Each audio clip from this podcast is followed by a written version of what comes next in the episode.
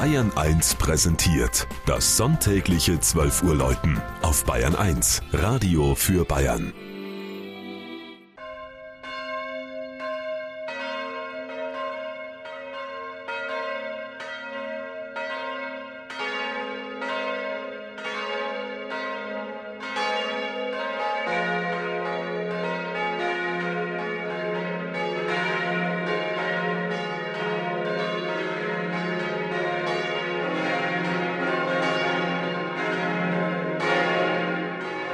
St. Augustinus in München-Trudering.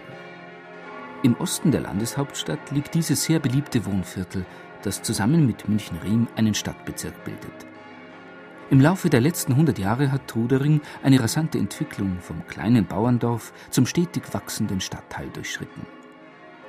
Die erste urkundliche Erwähnung als Truteringa finden wir bereits in einer Schenkungsurkunde aus dem Jahr 772. Im Mittelalter war die Siedlung ein Doppeldorf aus Kirchtrudering, das dem Bistum Freising gehörte, und dem weltlichen Straßtrudering, das seit der Gründung Münchens 1158 an der wichtigen Salzstraße lag. Diese Trennung verstärkte sich, als ab 1870 die Bahntrasse Richtung Rosenheim den Ort durchschnitt. Gleichzeitig aber war das ländliche Trudering nun für die Münchner Ausflügler besser erreichbar und die weitere Siedlungstätigkeit vorbereitet. Nach dem Ersten Weltkrieg zogen Familien aus den überfüllten Vorstadtquartieren nach Trudering, das 1932 der Stadt München eingemeindet wurde.